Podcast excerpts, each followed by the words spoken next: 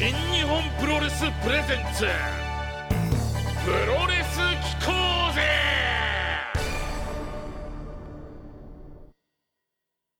！7月24日土曜日時刻は21時30分になりました。新日本プロレスプレゼンツプロレス機構ぜ！皆さんこんばんは。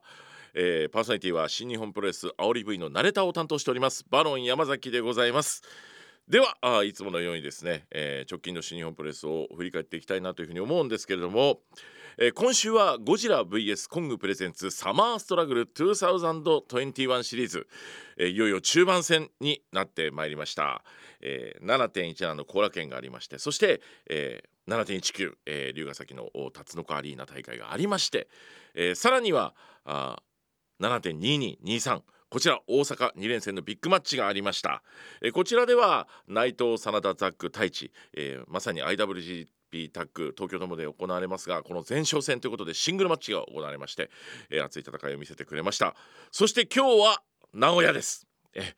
明日の東京ドームに向けて、えー、まさにヒートアップというところだと思うんですけれども名古屋では石井智弘 VS イービル。えーこちらはあのねこの前のネバー6人のこともありましたし、えー、イービル選手としては石井智弘選手に今まで勝ったことがないんですね。えー、ここは石井智弘が、えー、イービルの前にやはり鬼門として立ちはだかっていくのかそれとも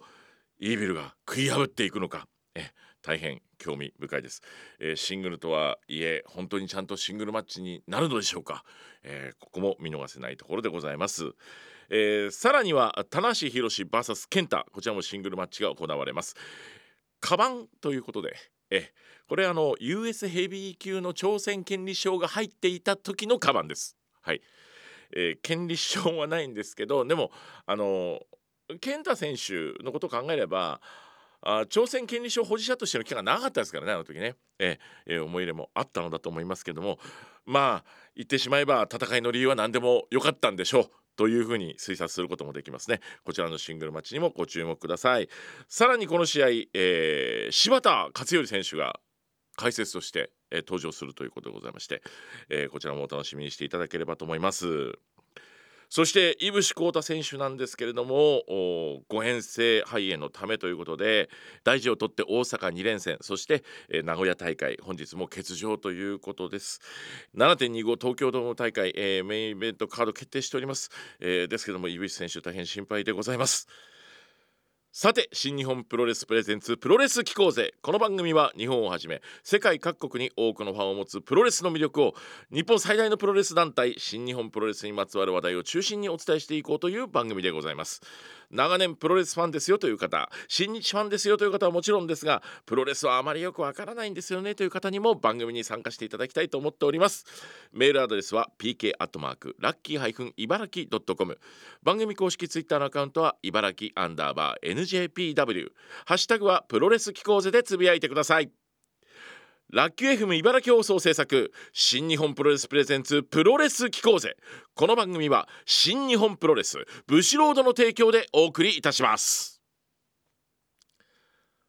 まずは7月のマンスリーゲスト小島聡選手のインタビューからお聞きいただきたいと思います。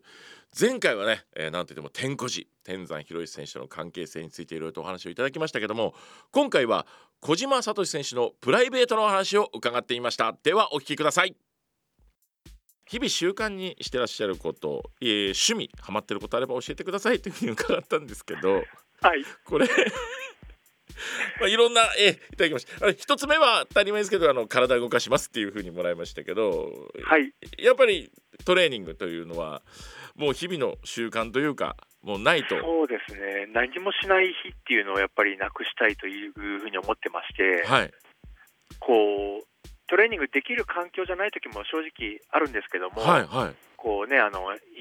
の仕事で違う仕事で忙しかったりとか、ね、あのはい、ジムに行けないとかもありますし、道場に行けないっていうのもありますけども、はい、そういう時でもあの畳1畳あれば、トレーニングできるという環境にしていたいんですね。で最近はありがたいことにあの、YouTube で、トレーニング動画っていうの意外とすごくあるんですね。あありますね。はいはい。それであのサーキットトレーニングっていうのを検索するとですね、はいはい、こうそういう細かいトレーニングのレクチャーをしてくれるなんか人がいるんですよ、はい YouTube の人で。はいはいでそれを見ながらあの必死に汗をかくっていうのもやったりとかですね。小島さんが YouTube を見てトレーニングする今のね今の時代ならではというかですいやそうですけど。なすごいですね。はい。プロレスラーが YouTuber を見てトレーニングしてるっていう。なんかトレーニング動画ってすごくあの参考になるんですね。あそうですか。はい、まあ自分たちがそのねやってきたトレーニングっていうのはもう腕立て伏せとか腹筋とかスクワットとかっていう、まあ基本的な部分はい。がもちろん多いんですけども、はいこうそうじゃなくてなんか違ったこう視点で鍛えるやり方が結構あったりするので。そういうのを見るとですね、YouTube ってすごくありがたいツールだなっていうふうに思いながら、はい。はい、やっていますね。ね、トレーニングでもなんかちょっとすごい不思議な感じが今、ええ。めめちゃめちゃハードトレーニングしてる人が YouTube を見てトレーニングでもですね、え YouTube のトレーニングのあの動画って本当にすごくためになるというか、すごはいい結構、あのハードにやってる方も多いので、あそうなんですか？じゃあ。そうなんですよ。全然あのイージーじゃないんですよ。あはい、しっかりとちゃんとやれる部分があるので、ーはい、はい。全然優しくないんですよ、YouTube でも。あーじゃあその YouTube でどのぐらいでもあれですか？始められると一回トレーニングされるんですか？やっぱり1時間ぐらいはガーってややっぱりますね。ガッと汗、はい、一生懸命かいて。汗かいて、はい、やりますね。やっぱその汗かくのがないとやっぱ今一つこうそうなんですよね、汗をびっちょりかいて、シャワーを浴びて、やっとすっきりするっていう感覚が、あのずっとプロレスラーとして残っているので、はい、はい。なんか変な感じするんでしょうね。やっぱね。今日動いてないなみたいな。そうなんですね、何もしてないとですね、まあ、体は楽でいいんですけども、はいはい。なんかでもこう、自分にとっての満足感がないというか、はい。はい、そうなんですねあとはパン屋巡りが好きですっていうふうに書いてありますけども。あのパンを食べるのがすごい大好きで。す。はい。まあ、普通にあの車で走ったりとかしてても、はい。パン屋があったらとりあえず一回止まってですね、はい。初めてこう見るパン屋に入るのが大好きなんですね。へえ。であのパン屋独特のいい匂いがあるじゃないですか。ありますねパン屋さんお店に入ったし、はいはい。あれのあの感覚がもう大好きで。はいで初めて入るパン屋ほどこうテンションが上がっちゃうんですおよね。ー。なんかわかんないですけど僕ら勝手に思うんですけどレスラーさんすごいめちゃめちゃ食べそうですけどすごい買うんですか？若い時はですねもう本当に見境なく食べてま見したけど。境なく食べて、はい、今はそうでもないですねやっぱり。そうですか。はい。あのどんなパンがちなみにお好きなんですか？パンはですねもう基本的なあのいわゆるフランスパンっていうんですか、はいはい。まあ、バゲットっていうんですけども、はい。普通の硬いあの細長いパンなんですけども、はいはい。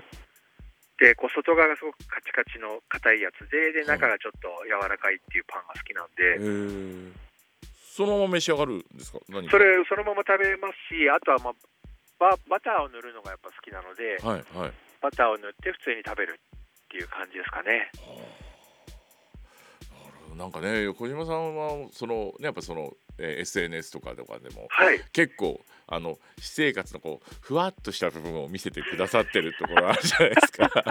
いやもうふわっとというか、まあ、あまりにもさらけ出しすぎてどうなのかなって言われたりもするんですけども、はい、やっぱねほらねレスラーってなんかストイックで怖くてみたいな感じとそうですね。真逆に行かれるじゃないですかずっとこうね。ああそうですええね、なんか もうちょいあの、まあ、私は全然自然体の方がいいかなと思ってやってるので、あーはい、ねなんでちょっとこれからもその、えー小島聡的私生活をぜひこう SNS で皆さんにこう、はい、紹介していただけたらと思うんですけど、わかりました。ええとはいえねやっぱ小島さんやっぱ体がこうもうマッスルな体をしていらっしゃいますけども。いえいえいえ、はい、ありがとうございます。ええやっぱそれはやっぱさっきお話ししたトレーニングの効果っていうのが大きいんですかねじゃあそうですね、あのジムに通うようになったのも、はい、まあ、ここ10年ぐらいですかね、はいはい。なんですけども、はい。昔は本当に道場だけのこうトレーニングはい。が主流というか、はい。こうまあ多分昔のプロレスラーの方みんなそうだと思うんですけども、はい。あんまりこうジムでいろんな器具を使ってトレーニングするっていう習慣がまあなかったような気がするんですよね。イメージなんですけども、はいはいで今っていうのは本当にこうジムに行くとさまざまな種類のこう器具があるじゃないですか。ありますね。はい。そういう中でこう細かい部位を鍛えられるようになったんですね。はいはい。あの背中をトレーニングするとか肩をトレーニングするとか、はい。胸をトレーニングするとか、はい腕だけをするとかっていうそういうあの体の部位によってはい。トレーニングの種目がたくさん増えてはい。でそういうちょっとしたこう科学的というかわかんないんですけどもそういうトレーニングをするようになりまして、はい。そうするとやっぱだんだんこう体つきが変わってきたんですね。はい、じゃあもう理論に基づいてトレーニングこうされたみたいなことなんですかね。そうですね、そういうところでは結構勉強というか、そういうのをしましたし、ははいい、でもねあのやっぱその部位が多いじゃないですか。やっぱねその美しく見せたい。そして強く戦いたいってなると、そうですね、えー。はい、そのねあの勉強していくっていうにしてもなかなか大変だったんじゃないんですか？やっぱりこう人にね、見てもらってるっていうのもあるじゃないですか、体をね、裸でやるっていうのもあるので、はいはい。なので、こうできればっていうあの、いい体にしたいなっていうのもありましたし、はい。やっぱパワーもねつけていくってそう同時にやんなきゃもちろんね。いけないですもんね、はい。やっぱりね。はい。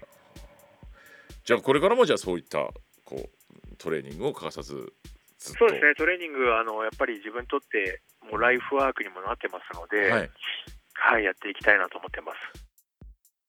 えー続いて伺っているのは、まあ、この番組ラジオでございますので、あのーはい。ねえー音楽についても伺っております、はい、最近聴いてらっしゃる曲があれば教えていただけますか？最近は、まあ、最近というかですね、はい。まあ、基本的にあのカラオケで歌えるような歌を聴くのが好きなんですあね。そうなんですか？何何に歌われるんですか小島さんちなみに？でカラオケはですね、ミスターチルドレンが好きえなので、ー。であのまあ、うまく歌えるかどうかはちょっと置いといてですね、とりあえず歌うのはまあまあ好きなので、えー。じゃあミスチルがお好き。はい、ミスチルそうですね、あのカラオケで勉強できるような歌があれば、すごく聴きますね、一生懸命。えー。はい。えーちなみにミスチルの何を歌われるんですか？あまあ、結構昔の歌とかが多いので、昔の歌？あの昔のなんていうの流行ったあの「Tomorrow Never Knows」はいはいはい。あとあのあなんかありましたよね。そのどよくドラマとかで主題歌になる歌がやっぱ好きだったので、はいはい、名もなき歌とかです名前ね。だけだとか流行りましたもんね。はい。まあ、初期のミスチルの曲がそうですね。割とお好き。はい、ね好きでしたね。はい。なるほど。それじゃあ今でもカラオケとかがあればそういうちょっと今ご時世カラオケに行ける機会がもうない。ないですけどね今ちょっとねご時世が、はい。えーそうですね。えー真似したくなるっていうふうにも書いてありますけどモノマネみたいなこともされるってことですか？ミスチルの。いや、モノマネは別にしてないんですしてないんですか？ただ、そうですね。あの、そういうふうに歌い方を。あの、勉強したいなっていうのはあります、ねちょっと桜井さんっぽい感じでこう、そうですね。歌いたいなと。全く桜井さんっぽくにはならない、なならないいですけども。とりあ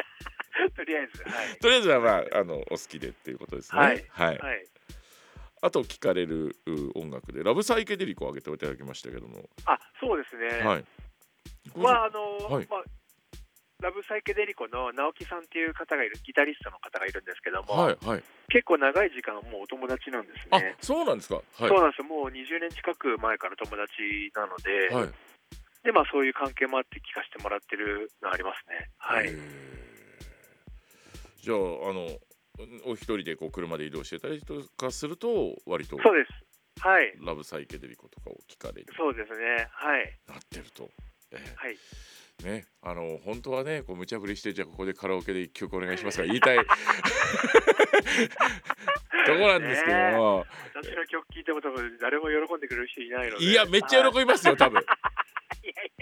いやいやいやいや。今もうミスチルちょっ何と調子乗ってんだいやいやいや。どうです？はいちょっと軽く軽くこうアカペラで軽く。いやいやいや。あダメですか？もう本当に恥ずかしくてすいません。失敗したか、い、いいよ、そんな、はい、すいません。えーすいません。もううちょっと調子に乗りました僕も。うっかり歌ってくれちゃわないかなと思って。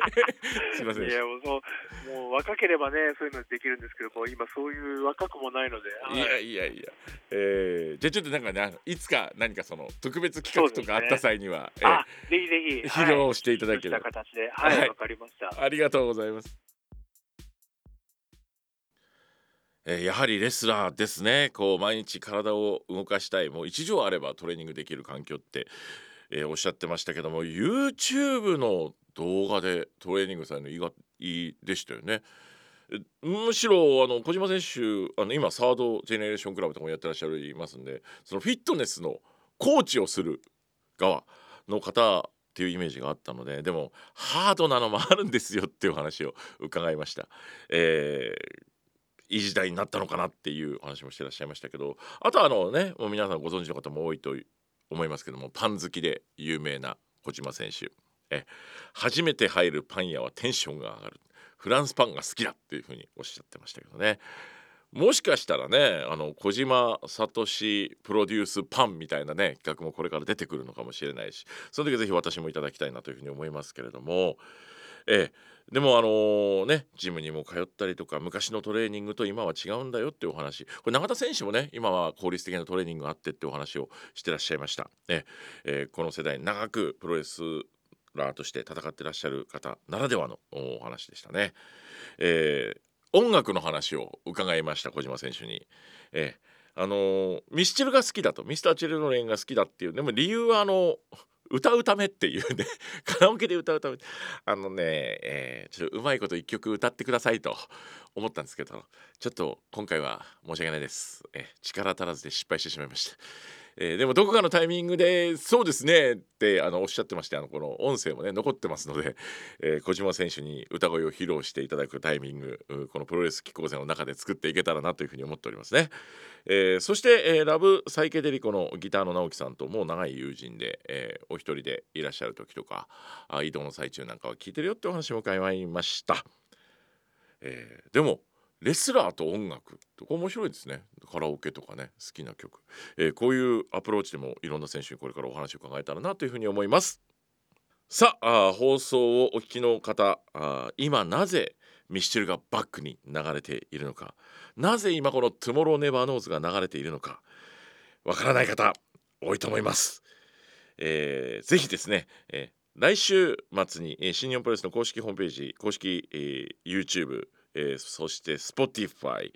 えー、ポッドキャスト、ね、プロレス機構勢配信されますのでそちらの配信版の方をお聞きいただきたいなというふうに思っております。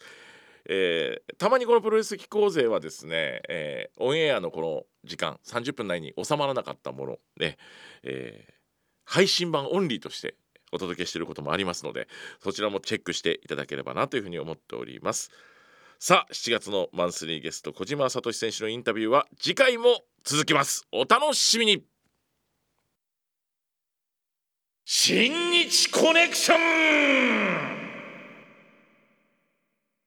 というわけでございまして新コーナーでございます。えー、新日コレクションではなくて新日コネクションというコーナーをですね、えー、スタートさせていただきたいと思っております、えー、このコーナーでは新日本プロレスに、えー、こう関連してねつまりこうコネクションしている方、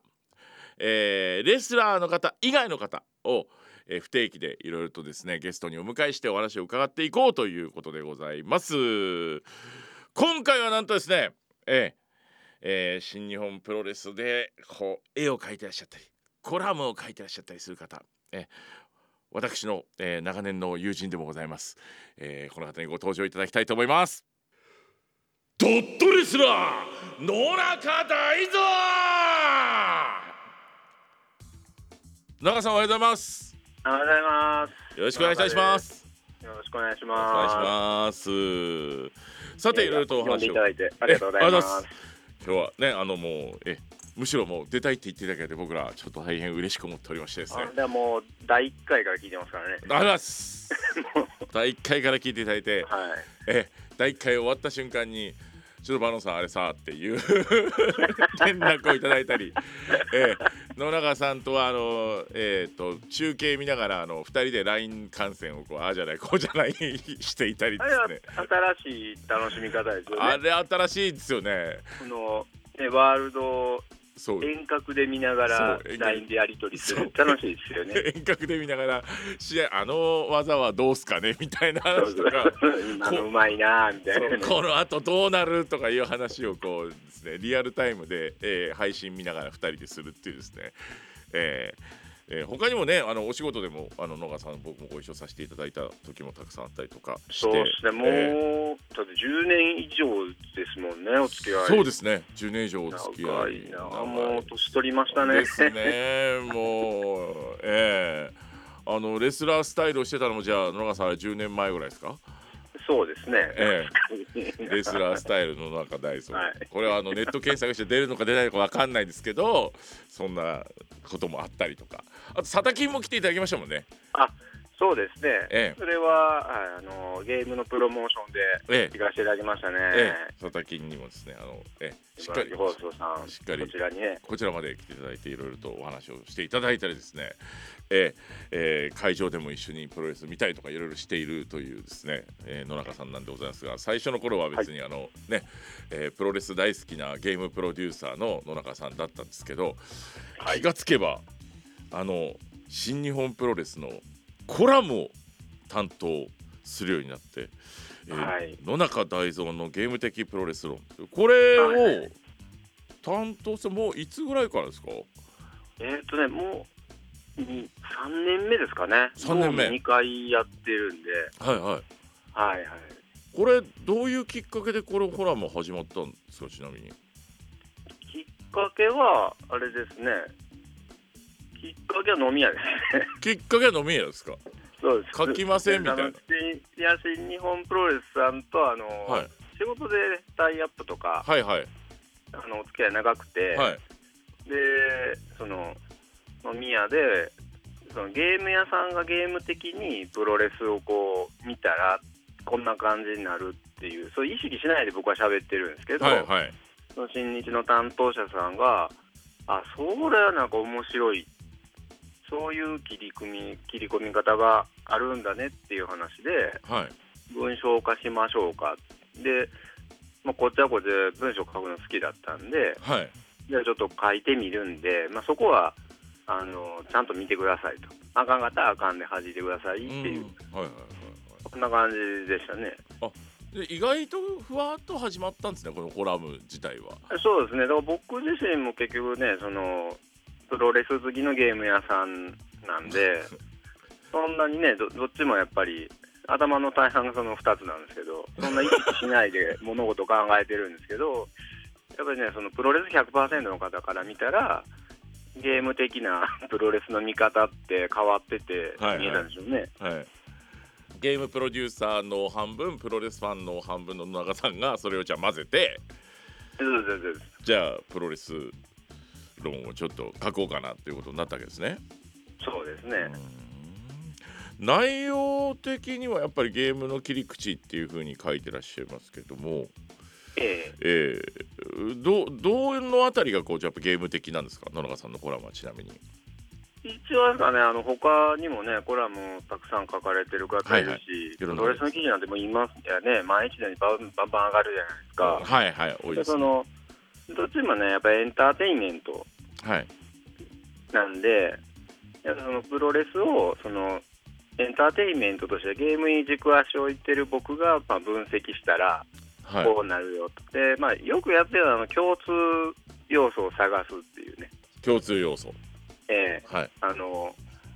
プロレスのここの面白さってゲームのこういうところに似てるんですよとかそういう説明文が多いですね、はい、もう単純にあるんですけどね、プロレス好きなだけっていう回もあります、ね、ゲーム要素どこ行ったんやねだもうひたすら好きなプロレスラーの話をするとかね、えそうですなんかだんだんだんなってくるっていうですね。もう好きが溢れちゃうとそうなる。好きが溢れちゃうもうここはちょっとっていう書いとかなっていうタイミングがあるわけですね。はい、そうですね、えー、まあ、あとはなんかあれですねファンの方が、はい、それこそ僕やバロンさんより代替わりしてて、はいはいはい、なんかこうねそのゲームに当たり前のように触れている人があの多くなったんでそうですよね、うん、ちょっとね切り口も変わってきたなっていう気はしますよね。確かにねこうまあゲームファンでかつプロレスファンっていう人っていうのはもうなんか当たり前にそれこそ長さん言ったように子供の頃からゲームがあるからあの別のもんじゃないですもんねもう。どっちも触ってますっていう。そうそうそう。だから歴史で言うと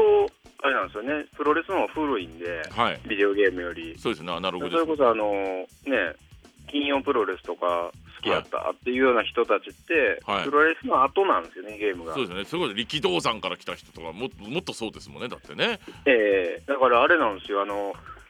ゲームにプロレス要素が入ってきてたんですよね昔は、はい、プロレスのゲームが出てたりとか、はい、でも今なんか逆にゲームの要素をプロレスに持ち込む方いるじゃないですか。いますね。まあまあた例えばですけどねあのうちで言うとあのロックマンの曲を入場曲にした某レスラーがいたりとか,、はい。はいはい。やっぱりそういうふうに選手ももうゲームが普通の世代になってきててファンの方もね、はい。はい、ゲームがまずありきっていうふうになってきてるんで、はい、そこがちょっとねあなんか書き方も面白いなっていうのは書いてて再発見ですね。確かにね曲もそうだしそういうエントランスのムービーだったりとかそういうところにゲームの要素って結構今ね入れてる人がレスラーの方がチョイスされる方多いですからね。えー、そんなコラムを書いてた野川さんですけどもなんとですね、えーはい、こちらはあの皆さんもよくご覧いただいてると思いますがあのドットレスラーというですね。あありがとうございます、えー、レスラーをドット絵で描く要はあのね昔のあのゲームの画面の絵みたいな感じの表現でレスラーを表現されてらっしゃいます野中さんは。はい。えー、ドットレスラーあれはいつぐらいからですか？ちなみに。あれはねドットレスラーはあのゲーム的プロレスラー第1回からですね。だからだなんか僕のイメージだとドットレスラーが先行してるイメージだったんですよ。あの絵を最初に見たイメージがあって多分だから絵を最初に見てからコラム読んだんで多分なんかそういうことになっちゃったんですよ多分ね僕の脳内的に あああね。数で言ったらドット絵の方がね全然多いんで。そうですよね。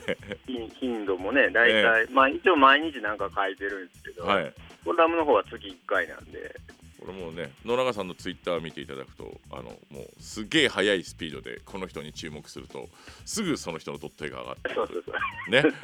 早いなと思いながらですね、えー、もう拝見してますけどもドット絵でレスラーを描こうと思われたきっかけって何かあったんですか？これはですね僕の性分的なとこなんですけど、はい、あのそのコラム用に書いたんですけど、はい、そのコラムを実際載せるってなった時に、はい。その他に書かれてる方がやっぱお上手なんで、はい、もう不安でならなかったんで。不安でならなかった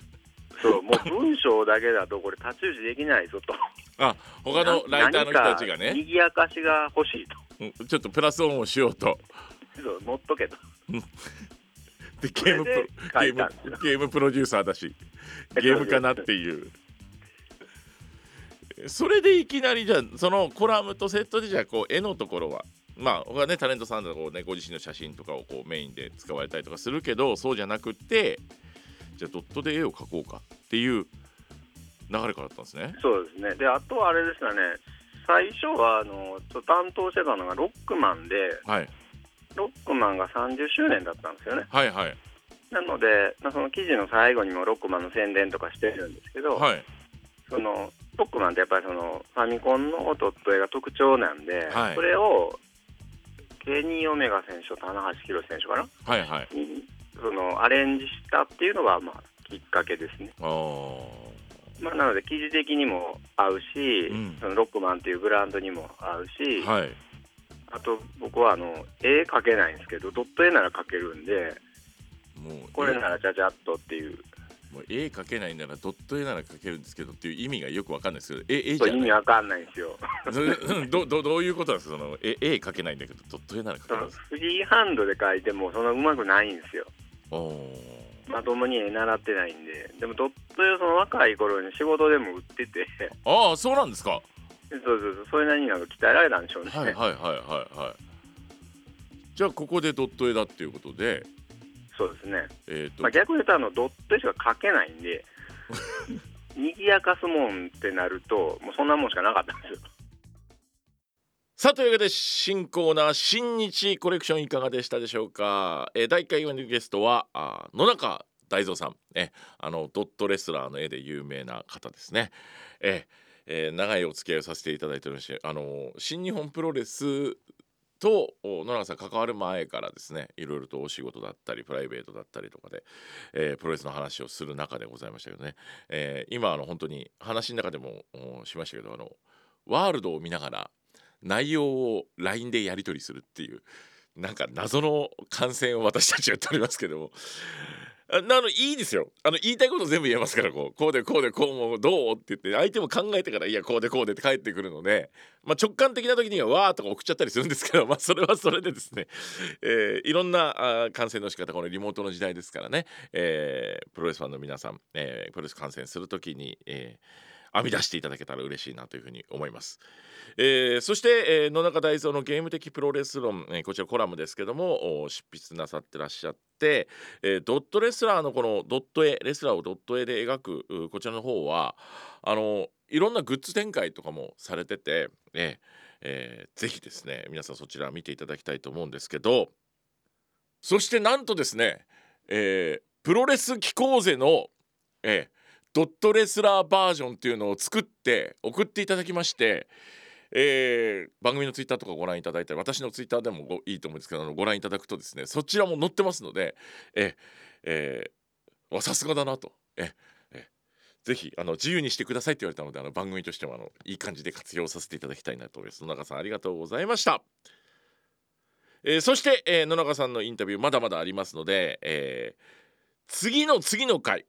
え再来週にお届けしたいと思っております。お楽しみに。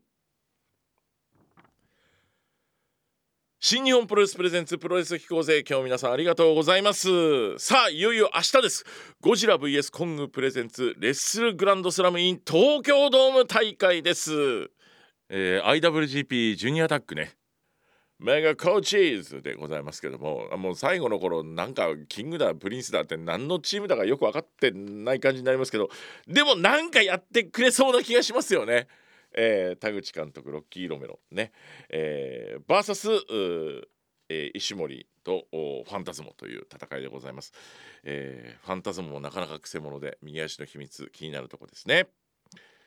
えー、さらにはあ IWGP ジュニアもありますね。こちらタイトルマッチシングルのタイトルマッチでございますけども、えー、エル・デスペラード VS ロビー・イーグルスということでですね、えー、急に VTR で挑戦してここで本当にやることになって、えー、デスペラード選手はだいぶねまあ、誰だっていうぐらいの勢いのコメント出してます、えー、どんな戦いになるんでしょうか。スペシャルシングルはジェフコブ VS 岡田和親。ねヤングボーイじゃねえよと岡田選手怒ってました。岡田和親だぞって言ってました、えー、怒りの岡田和親がどんな戦いを見せ見せるのかぜひご覧ください。えー、そして大阪あ前哨戦繰り広げてまいりましたあ真田内藤 VS ザック太一。こちらあ IWGP タッグでございます。さあいよいよここで前哨戦を経ての戦いになります。どんな戦いでしょうか。そして、えー、ランボーは KOPW ということで、えー、KOPW のかかったランボーこちら第0試合ですけど大変気になるところですね。そしてメインイベントは IWGP 世界ヘビー級選手権試合ですけれども、えー、高木慎吾 VS 井口浩太決定してますが井口選手体調が大変心配でございます。でも高木選手はやるぞって言ってますからね。でもやるやるぞってってちょっと思いましたけども、えー、やるそうです。はい。